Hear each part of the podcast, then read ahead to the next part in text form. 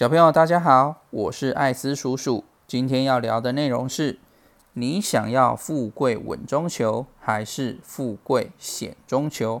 航海王好，还是钢铁人好？小朋友有听过“富贵险中求”这句话吗？这句话的意思，简单来说，是要冒点险来达到要成功的事情。在投资理财上，可以解释为付出较高的风险来取得较高的报酬。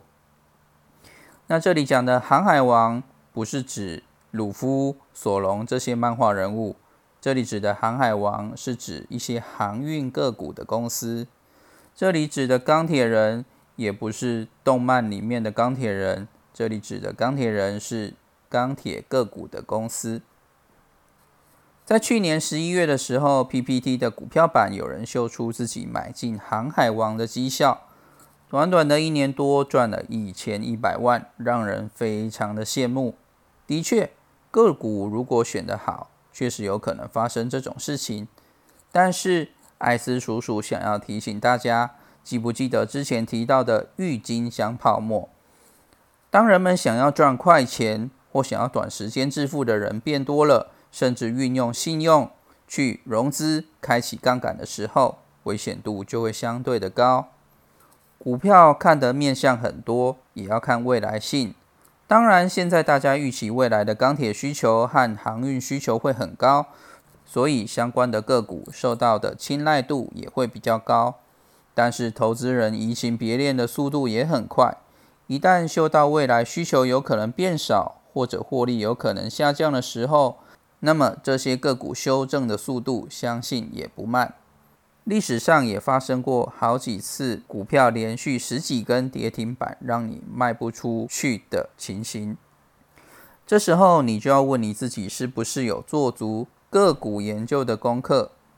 你是在了解所有的风险的情况下去买进这只股票吗？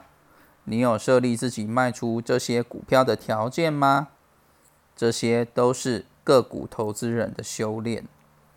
以航运股来说，疫情期间因为缺柜、缺船以及油价相对稳定而造成获利的提升。那么有没有可能很多航运公司过一段时间有新的船造好了，造成供过于求，或者有其他的问题呢？或者以钢铁股来说，美国疯狂印钞导致美元走贬。造成所有原物料上涨，但是同时，美国拜登又打算用一点二兆美元扩大基础建设，再加上景气复苏而导致需求上升等等，会维持多久呢？你所买的个股是否有利基点等等，都是主动投资者要了解再去做投资的。我们以股神巴菲特在美国运通银行这间公司的投资为例，他持有这支公司的股票超过二十五年了，而且赚了两百亿美金以上。看起来很简单，实际上则非常的不容易，因为这间公司两千年的时候股价是五十五块美金，到了两千零一年的时候，曾经跌到二十二块美金。再到了两千零七年的时候，又回到了六十五块美金；两千零八年的时候，又跌到十七块美金。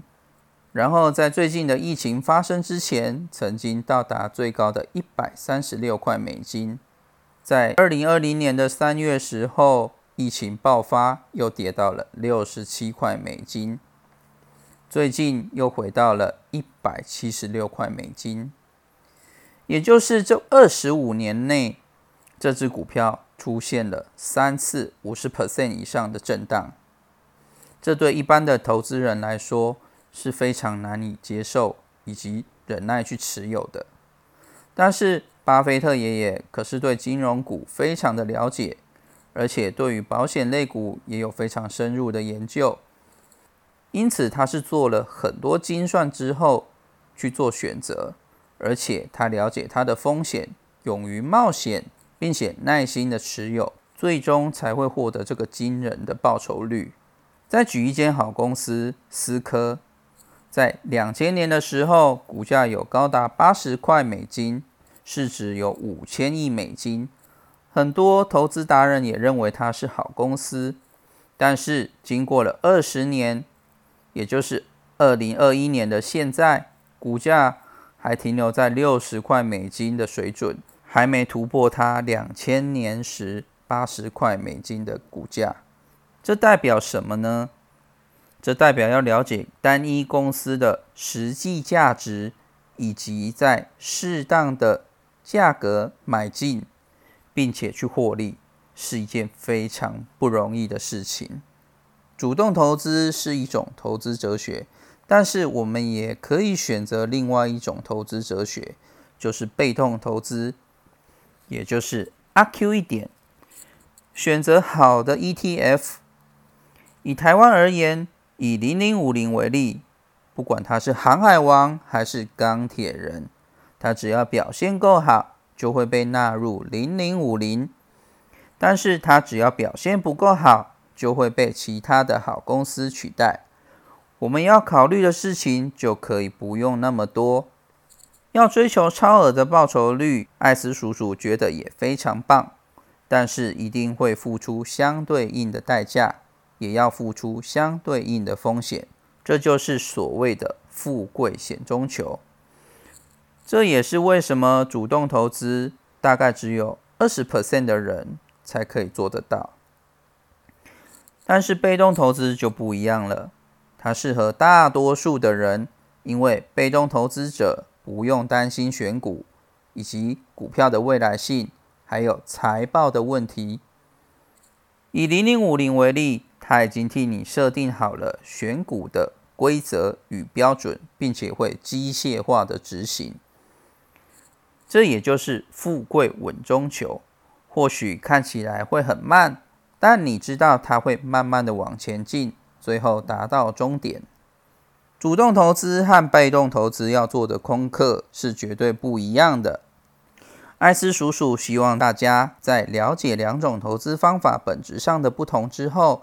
都可以做出最适合自己的选择，在投资上获利。那么今天的内容就到这里为止，也祝大家投资顺利，早日财务自由。